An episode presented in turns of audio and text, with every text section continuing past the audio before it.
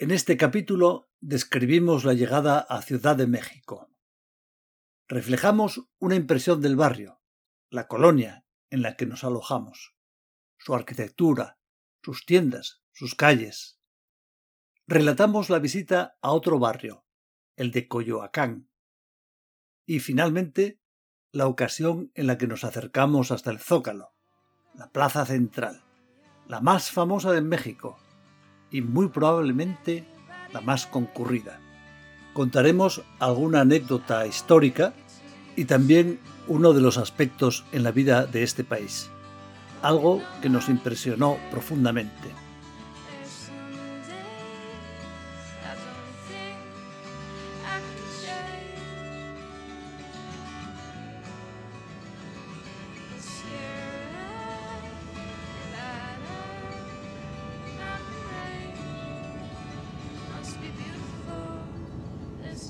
Había caído la noche. Conforme bajaba el avión, que había iniciado la maniobra de aproximación para el aterrizaje, pudimos ver debajo un mar de luces, un mar muy extenso.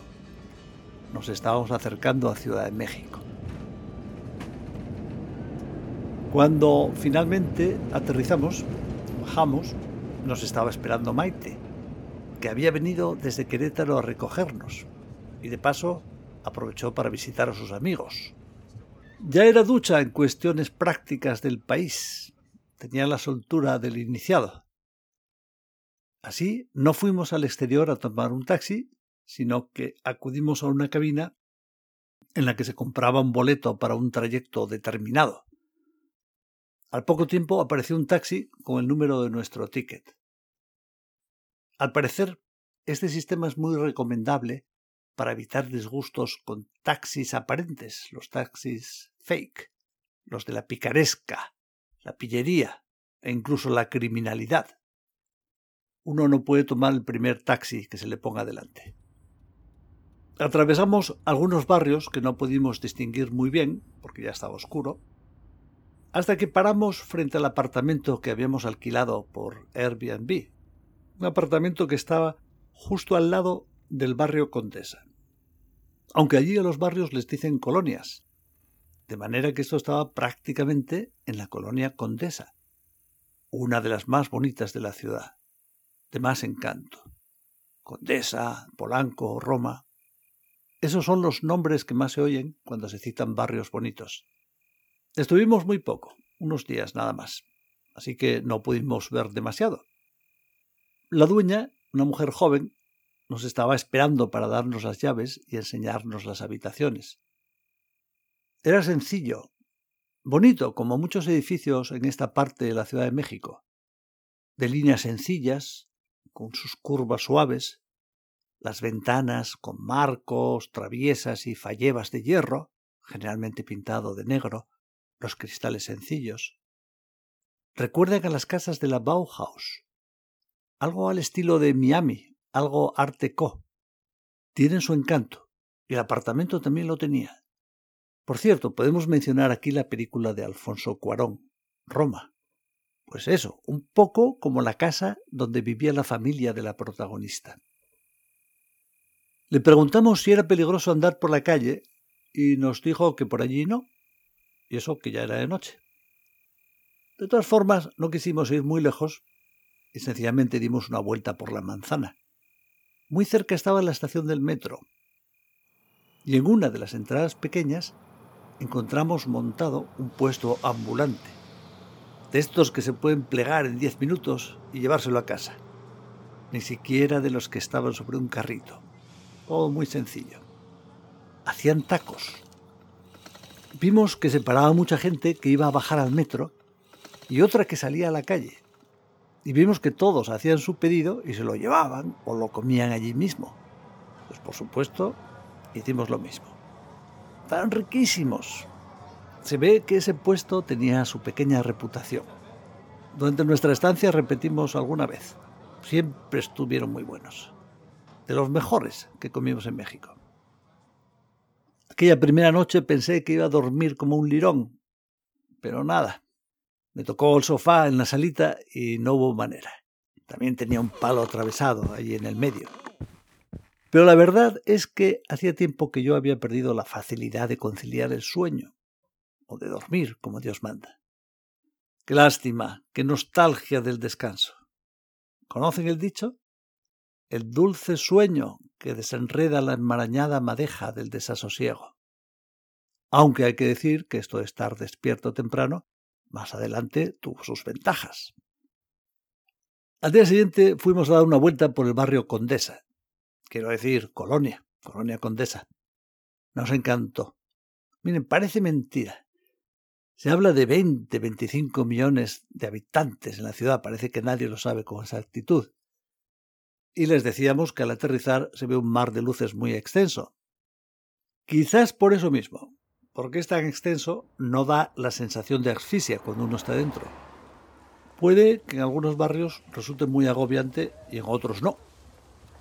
En el nuestro las calles eran estupendas, generosas, las aceras amplias, con árboles y otra vegetación, los edificios de dos o tres plantas, poco tráfico en la calle. Hay otras cercanas que sí, o más transitadas.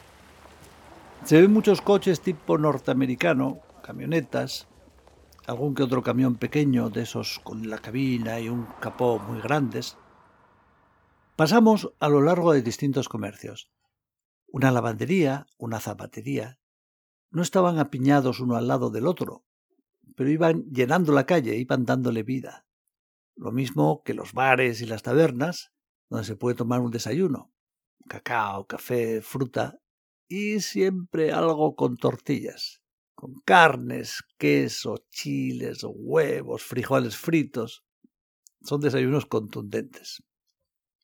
También vimos un pequeño establecimiento con una máquina sencilla, pero muy larga. Era un horno de tortillas, esos panes planos de maíz para los tacos, de trigo para las fajitas. Ahí estaban taca, taca, taca, taca, taca, sacando tortilla tras tortilla, taca, taca. La señora a cargo del negocio nos vio, sonrió y nos dio una tortilla recién salida, todavía caliente. Fíjense que las tortillas solas no saben a nada, hay que rellenarlas con alguna cosa. Pero estas recientes estaban sabrosas, de verdad sabrosas. Poco más adelante tuvimos un atisbo de la vida burocrática mexicana y probablemente de los problemas asociados a la corrupción. Al pasar por delante de una oficina de atención al ciudadano, vimos que en el cristal de la puerta habían pegado un cartel. En el cartel se decía lo siguiente. Servidoras y servidores públicos. Decir gracias es suficiente. Recibir regalos con motivo de sus funciones es contra la ley. En realidad, un gran paso llamar la atención a la ciudadanía. Al menos hay conciencia del problema y un llamamiento para evitar su perpetuación. Continuamos y llegamos a una plaza con jardines el Parque México. Precioso. Todo alrededor son edificios como estos que hemos descrito, tipo Bauhaus, Art Deco. Son edificios vivos que se utilizan, no de estos relamidos como de mírame y no me toques. También hay algún restaurante que otro, con pinta ya mejor, media, media alta. Eso sí, se ven muchos cables de teléfono, de la luz. Supongo que se deberá a los terremotos, como dicen que ocurre en Japón, donde resulta un problema arreglar todo lo que queda bajo tierra. Esa debe ser la causa, no como en España, donde no se entiende por qué hay tanto cable a lo largo de las fachadas, montones de cables. ¿Por qué no hay planes para que se hagan rozas y dejar empotrados esos cables y que no se vean más? Se podían haber ocultado, como se hizo en tantos sitios del mundo. Pero en España no. Vaya por Dios. Esta ha sido una pequeña descripción de la colonia condesa, tan bonita, tan tranquila, tan agradable, a la que íbamos todos los días prácticamente, porque quedaba muy cerca de nuestro alojamiento. Allí me fijaba mucho en los establecimientos, para ver esa vida cotidiana, para escuchar a veces las conversaciones de la gente. En una ocasión insistí mucho con mis hijas para ir a un restaurante que tenía buena pinta, con terraza Es que parece que les importa un comino esto de los restaurantes. Era casi fin de año, pero no hacía frío, nos bastaba estar allí con un jersey. Supongo que en agosto el calor puede ser un poco agobiante, pero en aquel momento se estaba muy bien allí. Lo malo era la música. México hay música por todos lados. Da igual que sea una tienda, un restaurante, una taquería. Hay música. Alta. Difícil encontrar un sitio... Eh, bueno, perdón, a mí me resultó difícil encontrar un sitio tranquilo donde sentarme a leer un periódico, tomar mi cerveza que no estuviera ahí la música dando la murga. Es una pena. Pero la estancia de México fue breve. Hay que ir más.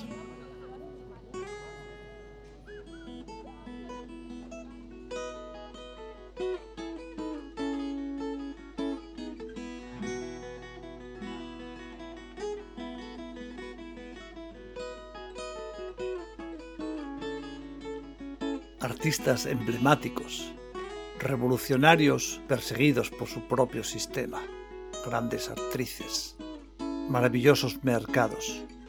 Todo ello al alcance de un microbús traqueteante.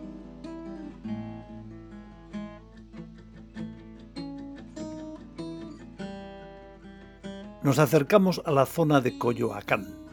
Tuvimos que tomar el metro, porque México es una ciudad muy grande. Una vez llegados, tomamos un autobús para ir hasta la Plaza Hidalgo y luego pasear por el barrio. Este autobús era de lo más peculiar. Se encuentra en muchos lugares de México. Se trata de una especie de microbús que es utilizado para el transporte urbano, también en Querétaro. En Ciudad de México es cierto que hay autobuses articulados de tres módulos, larguísimos, parece un tren, en Europa se vende dos, como mucho. Pero estos autocares que se emplean en las pequeñas distancias son cuadrados, pequeños y muy sencillos. Parecen un microbús simplificado, donde las paredes, el suelo y el techo son de hierro. Tiene unos cristales finos, unos asientos duros, pequeños, y un motor de no se sabe qué, pero que siempre está revolucionado. Da igual que en marcha se meta, nunca parece ser suficiente para que el microbús alcance un poco de velocidad. Acaban siendo divertidísimos y muy baratos. Bien, divertidos para el visitante, claro, porque si es lo que hay que tomar todos los días, puede que no haga tanta gracia. Aparte de esto, dicen que mucha gente en México no toma el autobús, por lo que sea. Sin embargo, para el viajero, viajero que lo toma en una ocasión, pues es muy interesante, muy peculiar. Llegamos ya a la parada de la Plaza Hidalgo. Al bajarnos vimos un puesto de zumos o jugos. Y por supuesto, aprovechamos para tomar uno porque son exquisitos. Esta cuestión de los jugos hay que aprovecharla en México. Y uno se encontrará estos puestos por todos lados. Allí estábamos, en el barrio de Frida Kahlo, la famosa pintora mexicana de la primera mitad del siglo XX. Hay una película sobre ella protagonizada por otra mexicana, Salma Hayek. Salma Hayek. La recordarán tal vez de aquella película de Robert Rodríguez con Tarantino y George Clooney, donde había un bar de zombies, fíjese qué cosa. Y ella salía al final bailando, vestida con una serpiente blanca muy grande, una serpiente viva. Impresionante. Bien, pues Salma Hayek encarna a Frida Kahlo en una película, sin serpiente. Pasamos por allí cerca, la Casa Azul, hoy en día convertida en un museo. Pero no entramos, como tampoco entramos en la Casa Roja, de color muy adecuado. Fue la casa de Trotsky, quien se había ido a México cuando cayó en desgracia en la Unión Soviética y Stalin se lo quería llevar por delante. Lev Davidovich Bronstein, judío. En México tuvo mucha amistad con Frida Kahlo. Andaba escondiéndose porque querían matarlo, y de hecho sufrió varios atentados. Hasta que al final fue precisamente un comunista español, Ramón Mercader, el que se encargó de la ejecución. De forma nada suave, le clavó en el cráneo un piolet. resultas de lo cual Trotsky se murió. Pues este barrio, la colonia del Carmen, es realmente bonito. Con esas casas de hace ya 100 años, tal vez más, con sus muros y sus jardines, calles tranquilas, algunas con aceras más anchas que otras, mucha vegetación, pero nada presuntuoso, no rezuma ostentación. Es un barrio muy agradable, que tiene además esa plaza Hidalgo, con el jardín, la iglesia, los edificios coloniales. Hermoso. Allí estuvimos un mercado cubierto, con sus puestos de alimentos y sus puestos de comida. Tomamos asiento en uno de estos, en la taquería, por supuesto, y resultó muy agradable. La fachada abierta, los tacos muy ricos, todo recién preparado. Y sobre todo, mientras disfrutábamos eso, observábamos a la gente que pululaba por allí. Los mercados de México son muy interesantes, con mucho colorido, mucha fruta, mucho pescado. En uno de los que estuvimos, en un pasillo había una capilla, como si fuera un puesto más, solo que en lugar de fruta o tacos, tenían una imaginería numerosa de la Virgen y de los santos, y velas y flores de plástico, mucho color, muy pintoresco. Así fue, una visita muy recomendable. Entre el microbús, los paseos por las calles, entre casas antiguas, la historia del lugar y el descanso en la plaza, a uno se le pasa el día volando.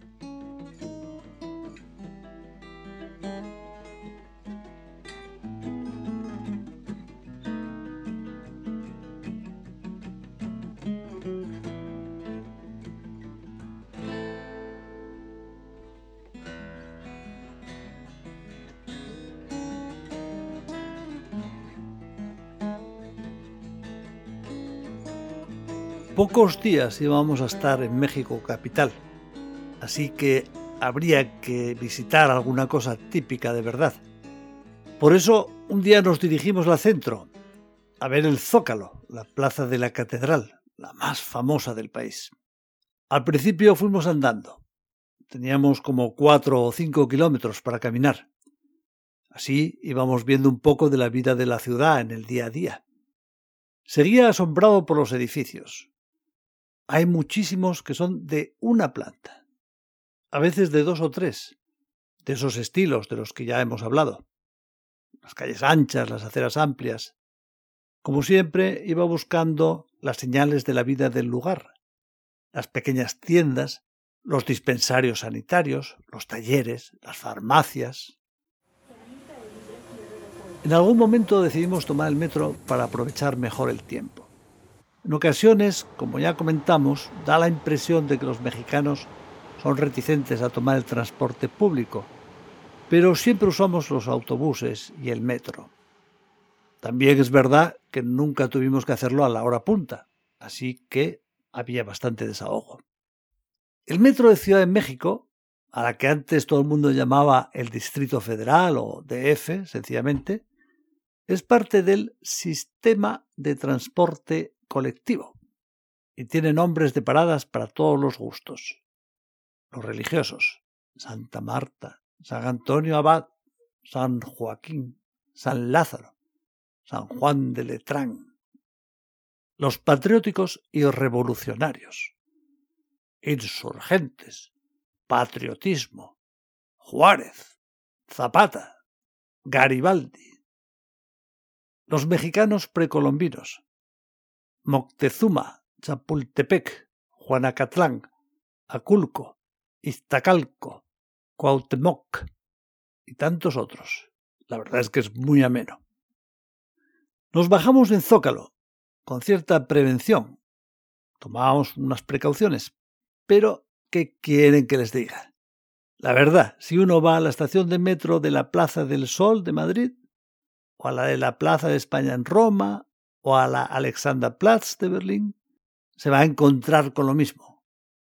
Todo el mundo sabe que hay rateros, que hay ladrones que le roban a uno, que hay incluso violencia. Esto pasa en cualquier gran ciudad, en cualquier país.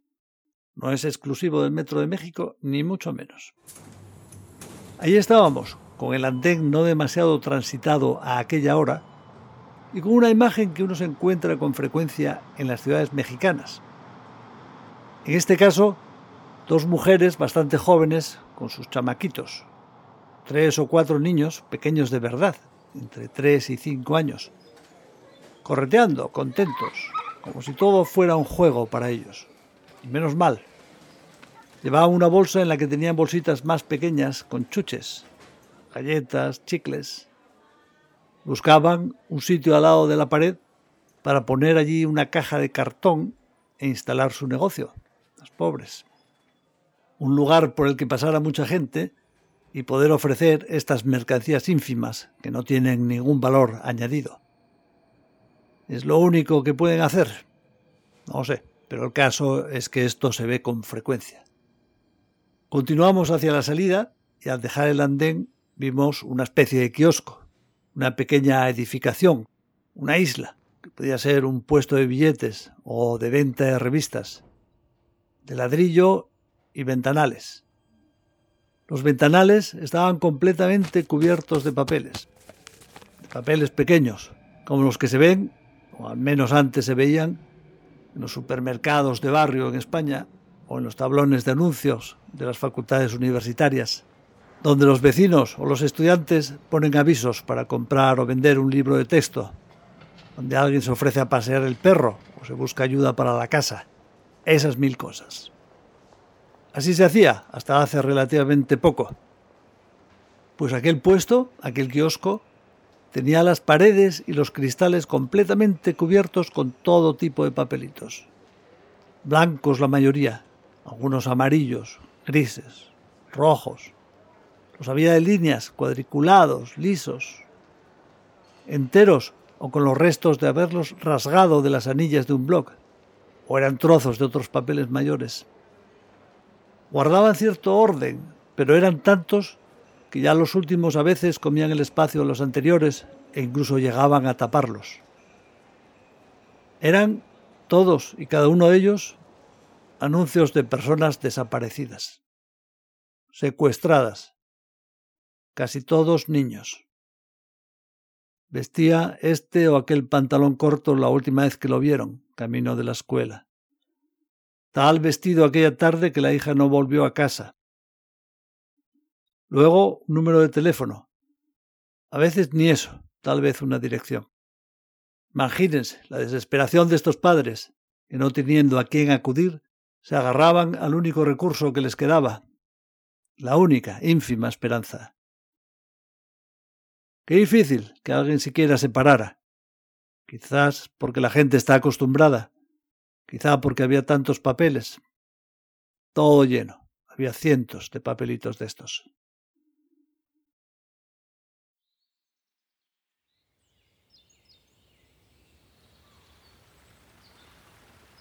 Salimos a la calle y poco a poco, en este río de personas, de actividad, se integra uno.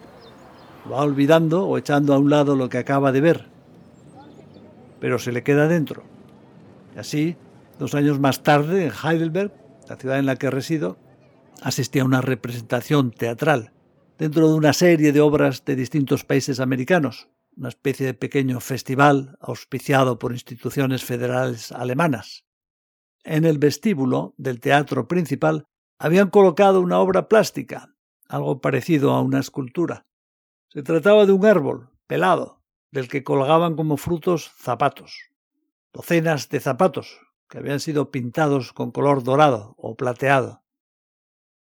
Me acerqué a ver de qué se trataba y leí que el autor mexicano los había ido pidiendo a las familias que habían perdido algún miembro, a las que les habían desaparecido a alguien eran los zapatos originales de estas personas. El artista representaba así la idea de alguien que se nos va, como caminando, que se lo lleva. La gente miraba este árbol con calzado dorado colgante. La idea estaba bien, pero no llegaba a emocionar, aunque uno se parara a pensar unos segundos. Ahora, ver aquel kiosco en medio de la vorágine de la parada de metro del Zócalo todo cubierto de papelitos de todo tipo, con los datos de las personas desaparecidas, Aquello sí. Aquello me impresionó muchísimo.